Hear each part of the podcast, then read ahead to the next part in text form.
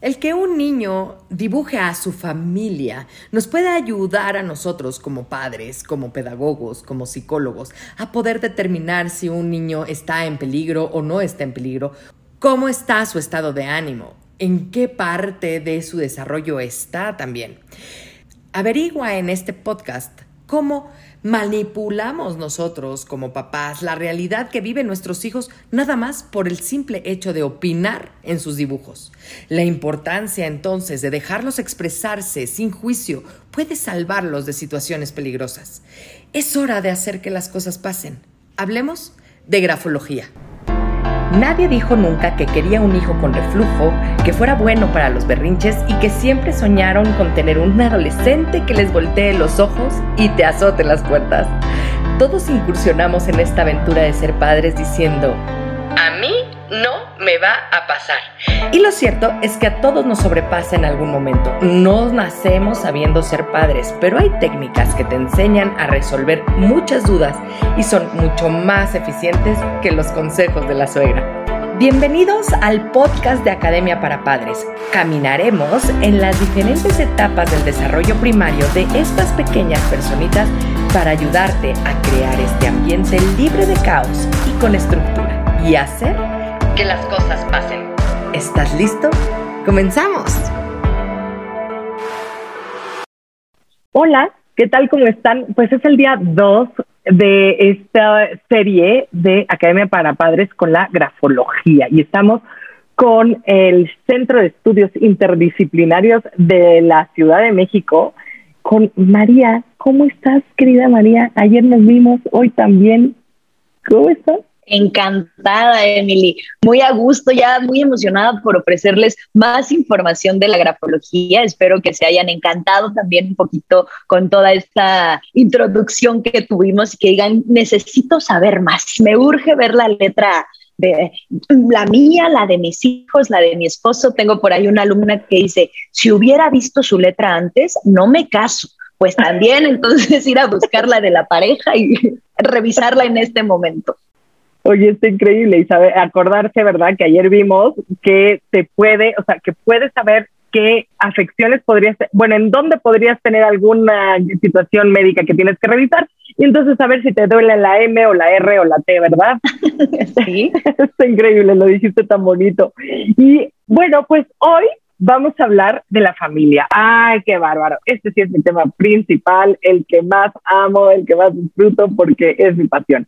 Pero a ver, ¿Qué es, dinos tú, querida María, el dibujo de la familia? Cuando a nosotros nos dan un regalito, nuestros pequeñitos, generalmente aparecemos de alguna manera como mancha, como sapo, como remacuajo, como araña, como no sé qué, pero la intención es dibujar a la familia del niño. Generalmente son los primeros dibujos que se hacen, ¿no? Como no sé, nosotros en la pedagogía lo hablamos como esta parte orgullosa de, entender cómo, cómo están, cómo se compone en la familia, eh, tal vez aparece algún miembro de la familia un poquito más importante que el otro, etcétera. Pero, pues, yo para qué doy una clase de lo que a nosotros los pedagogos nos dicen cuando tenemos a la experta. Por favor, querida María. Mira, este dibujo, el, el dibujo de la familia, tiene que ser un dibujo específico en el niño. Porque de repente me dicen, oye, fíjate que sí, mi niño ayer me regaló un dibujito, pero nada más venía mi esposo y venía él. Entonces a mí no me quiere, aguas. Tal vez ese día el niño estaba jugando solamente con, con tu esposo, con su papá, y nada más los quiso colocar a ellos. Tiene que ser una orden clara con los niños. Dibújame a tu familia, darle una hoja tamaño carta de preferencia en un sentido horizontal, que esté acostadita, buscando que quepan varios miembros de la familia. Si el niño nos pregunta, oye, pero pongo a mi abuelita, a quien tú consideres tu familia, pero y al perrito también y a mi hermana, a los que tú quieras que tú sepas que son tu familia. Aquí vamos a reconocer en el niño la dinámica familiar a través de sus ojos es bien importante que los papás no se sientan juzgados, que no se sientan criticados porque casi siempre está mamá o papá al lado del niño haciendo el dibujo y se te está olvidando no sé quién. Y ahora pone a, ¿por qué lo pusiste tan grande? No, no, no, repítelo. Nadie los está juzgando a ellos. Es cómo el niño lo alcanza a revisar, lo alcanza a conocer, es meternos en sus ojitos y ver cómo, cómo lo está percibiendo. Y lo mejor es no intervenir, porque si de repente el niño se pone más chiquito que, los hermanitos, me da más información a que mamá le diga, no, tú no eres de este tamaño. Ahí tienen que dejarlos fluir. La intención principal es que utilizaran muchos colores, pero va a depender también de su edad. Es muy normal que a los 8 o 9 años el dibujo lo hagan monocromático y todo lo hagan en rojo, todo lo hagan en azul, porque empiezan a desarrollar también esa practicidad de más chiquitos ocupan muchos colores, también puede ser normal que no lo hagan, aquí va a ser revisar el avance del niño, siempre, siempre, siempre, solamente para descifrarlo, pero nunca para calificarlo. Vamos a conocer entonces esa dinámica familiar efectivamente con quién tiene más cercanía, a quién puede rechazar un poquito, a quién considera autoridad. Lo más normal es que el niño se coloque en el centro de los papás, incluso si hubiera hermanos, que los hermanos quedaran un poquito de lado. Los niños se colocan en el centro porque son naturalmente egocéntricos. Salió el sol porque ellos se despertaron. A todos nos ha pasado de niños que la luna nos sigue y los niños lo creen, pero al pie de la letra ellos dicen, estoy seguro que la luna para donde yo camino es para donde viene. Entonces es muy normal que el niño sea el centro de atención de ese dibujo, que, esté tocando a mamá, que esté tocando a papá. Cuando nos salimos de esa normalidad y lo digo entre comillas porque no hay ningún dibujo normal, es cuando me empieza a ofrecer una información diferente. Me puso del lado más de la mamá, ok, hay un peso más cargado con, esa figura femenina, sin embargo a papá lo pone más grande, no lo pone cerquita, pero el tamaño es más imponente. Ok, papá es autoridad, pero no es cercanía. A mamá la pone con los brazos extendidos y con las manitas. A papá lo pone con brazos muy fuertes, pero sin dedos. Mamá es la que apapacha, mamá es la minuciosa, mamá es la detallista, papá me abraza, pero tiene una presencia más física, más tosca o unos abrazos más gruesos, más allá de las caricias de mamá.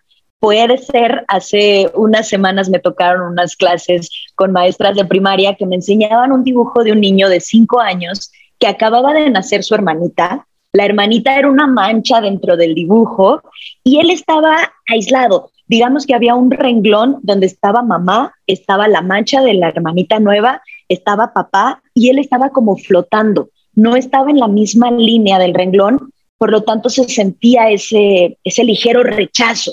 Y aquí era, no hablemos con la mamá de aguas con la atención con el niño, sino es, el, niño te lo está diciendo. Yo sé que no le quitaste la atención, pero ahorita te estás enfocando un poquito más con la bebé. Puede ser que, que guarden una hora al día para solo jugar con él que nadie vea si ya lloró, si le tengo que cambiar el pañal. Ahorita la bebé nueva no importa, pero regresarle al niño esa confianza de que aquí está. Y no lo califico, no señalo a los papás ni a su dinámica familiar, sino les aviso qué es lo que el niño está comunicando. ¿Le falta atención o él así lo siente? Y a ti luego decimos que los niños no se comunican o no saben decir las cosas, ¿no? Pero son mucho más listos de lo que nosotros creemos. Fíjate que ayer también nos comentaste sobre el color rojo y hoy otra vez hablaste sobre los colores. ¿Qué tienen que ver los colores en la grafología?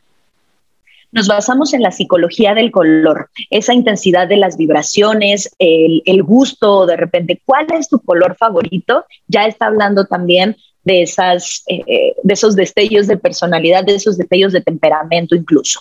El color rojo es el color más vibrante es el, de las vibraciones más amplias, es el color que alcanzo a ver más de lejos y que a algunos nos preocupa como adultos, que sea un color muy violento, que sea un color de alerta, que sea un color de llamar la atención, pero en el niño es el color más normal. Les encanta esa, esa energía, esa información que le está ofreciendo y de repente puede ser, híjole, es que me lo dibujó todo en rojo, mi niño es sangriento, ¿verdad? No, tu niño es energético. Si ya veo fíjate que me dibujó a, algún familiar o algún personaje sí ensangrentado, sí con un arma, sí todo en rojo, muy presionado el papel, muy descriptiva la escena, más allá de tengo un niño violento, qué está viendo el niño en la tele, con qué videojuegos está teniendo un contacto, si tiene primos más grandes, hermanos más grandes, cuál es el, el tema de comunicación, qué están platicando, qué escuchan incluso, porque de repente papá y mamá pueden estar viendo una serie no, no, sé, alguna serie más violenta y, ay, bueno, el niño no se da cuenta, el niño escucha y percibe todo lo que está a su alrededor. Y aunque controlo las caricaturas que ve y controlo la información que recibe, al final, si me está colocando algo violento, hay circunstancias violentas a su alrededor.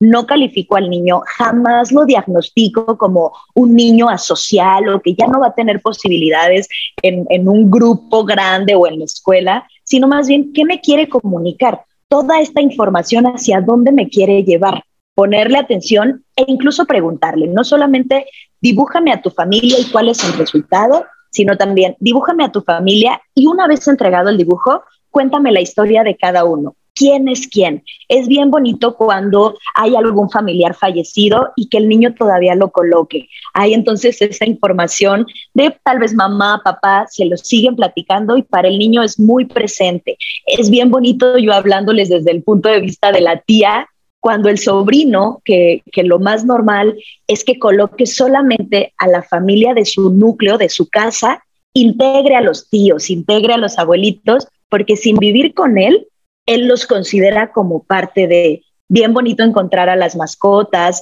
bien bonito el, encontrar como toda, toda esa visión real. Pues yo hoy los dibujé sentados en la sala porque esa es mi dinámica familiar. Yo sé que cuando se prende la tele con esta serie familiar, ahí vamos a estar todos y el niño lo identifica. También podemos encontrar circunstancias un poquito más negativas, muy simpáticas en algunas ocasiones.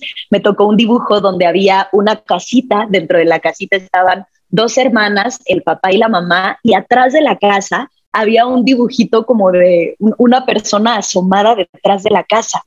Yo le preguntaba a la niña, ¿quién es? Y la niña me dijo, me dijo mi mamá que no dijera.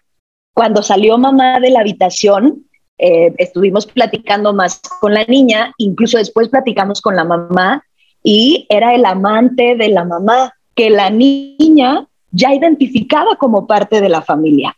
No, e, para ella no era malo, decía, bueno, hay papá, hay mamá y alguien que llega después. Ya que se escondió detrás de la casita. Sí, era muy claro que, que lo veía escondido, que así lo colocó, como él no puede estar cuando estamos todos los demás, él nada más está escondido y sale de repente. Entonces, eso puede ser ah. simpatiquísimo y decir, bueno, ¿cómo el niño lo percibe todo? Hasta circunstancias también que, que, nos preocupan más, como un abuso sexual. Los niños van a, van a dibujar no una libido sexual clara, pero sí una líbido en, en, en, nacimiento, en conocimiento. Hay formas claras a partir de los 6, 7 años donde identifican, ¿sabes qué? Papá tiene una forma y mamá tiene otra forma y es normal. Entonces yo tengo unas formas, ellos tienen otras formas, lo colocamos, vamos creciendo un poquito más, pasamos a la pubertad y ahora sí ya dibujo un pecho muy exuberante, una cintura muy marcada, caderas muy amplias, porque esa diferenciación entre géneros ya es normal para ellos. Todavía no estoy sexualizando nada, pero hay ocasiones donde la zona genital la pueden remarcar más, marcan el cierre del pantalón de mezclilla muchísimo, lo borran, lo vuelven a dibujar, sienten que se equivocan, lo vuelven a borrar. Cuando ya hay una intención o cuando ya hay un, un repaso de los dibujos en esta área en específico, ya nos metemos a preguntar. No asumimos nada, no decimos, oye, este, ¿quién te está tocando? No, no, no me brinco hasta ese punto. Sin embargo, sí hay un tema en el que no, no debería de ser normal. Nos tocó desafortunadamente el dibujo de un niño que específicamente con un, eh, con un abuelito lo dibujaba como si tuviera tres piernas. El dibujo realmente no se veía mal, el niño no se sentía agredido, incluso se dibujaba muy cercano a este personaje, pero era raro la forma en la que lo había dibujado. Y además había dibujado a otros personajes masculinos sin ese elemento. Entonces, sí tenía claro de quién venía, porque a papá lo puso con un pantalón normal, a otros personajes dentro de la familia traían un pantalón normal, menos ese de la tercera pierna. Aquí no se habló nada con el niño y fue más bien directo con, con los papás para comentarles, vemos algo raro, no sabemos si algo está ocurriendo, pero reconocer que un abuso sexual empieza desde cuestiones visuales. Entonces, si se bañan juntos, si se cambian juntos, si comparten espacios privados, el niño lo puede estar quizás no reconociendo como violento, pero sí lo estoy invadiendo. Sí hay una circunstancia que no debería de ver y no a esa edad. Aquí la mamá, hablando un poquito más con ella, sí nos contó, sabes que ya he tenido este tipo de roces con mi papá y me parece que lo que está pasando ahora también con, con mi hijo, con su nieto. Entonces fue ahí nada más una llamada de atención para, para cuidar esos espacios. De nuevo, no señalamos, no, no hay una intención de, híjole, yo ya vi un dibujo bien raro y de aquí a la delegación, ¿no? Ya tacho a la mamá de mala porque no lo había cuidado, pero reconozco esa voz en silencio del niño. Oye, María, esto que nos estás diciendo obviamente nos, nos preocupa pero también nos ocupa mucho. Ustedes en el Centro de Estudios de, Interdisciplinarios de la Ciudad de México dan consultas entonces. Nos, nosotros podemos acercarnos a ustedes, no tanto, sí, o sea, obviamente si queremos tomar el curso que, que ustedes dan para los papás, etcétera, para nosotros aprender a, a, a entender grafológicamente el, pues, algún, alguna situación con nuestros hijos, pues tienen sus cursos, pero ustedes dan consulta entonces. También estamos abiertos a la consultoría, al trabajo con algunas empresas, con algunas escuelas. Lo que hicimos hace poquito fue impartir el curso de del dibujo infantil específicamente a maestras de primaria, todas del mismo colegio para que estuvieran dentro del mismo contexto y después trabajamos con los dibujos que habían obtenido con, con sus alumnos, pero podemos hacerlo como privado y público y también hacia las, las terapias y consultas. Oye, ¿y cómo te pueden localizar los papás que quieren hacerte consultas de los dibujos de tus hijos? Bueno, de sus hijos. Claro que sí. El, número telefónico, ya sea para llamadas o para WhatsApp, es el 55 59 90 03 13 o por nuestras redes sociales, también CEICOM, CEICM Online para Facebook y para Instagram. También tenemos por ahí un, canal de YouTube. Eh, puede ser que, nos comuniquemos por, por ese medio y ahí para, para saber en qué podemos apoyarles, en dónde podemos meternos un poquito más de repente en, redes nos preguntan, oye, es que ya vi este dibujo que está así, necesitamos verlo. No podemos hablar del dibujo, les puedo mandar algunas características gráficas o algunos resultados. Sin embargo, no es lo mismo tener el contacto con el dibujo, incluso el, ver la presión del niño, ver cuándo va a ser natural, cuándo no, que lo presione, que lo ponga ligerito. Nada como, como contactarnos. No, definitivamente creo que es importante que para los papás que tienen alguna duda, alguna situación específica y que necesiten una consulta de ustedes para poder leer un poquito mejor los gráficos de sus hijos, se contacten con ustedes directamente. Si a ellos no los pueden contactar directamente porque por alguna razón no lo encuentran, me pueden contactar a mí y con muchísimo gusto. Por supuesto que les doy todos los datos y seguramente abajo en la bio de este video vendrán los datos de ustedes. Oye, y entonces, ¿qué pasa con los autorretratos? Ahí, los niños en el autorretrato es bien bonito porque es dibújate a ti mismo. Ya no quiero saber quién es papá, quién es mamá, si apareció, si no apareció, no pasa nada. Ahora quiero saber cómo estás tú.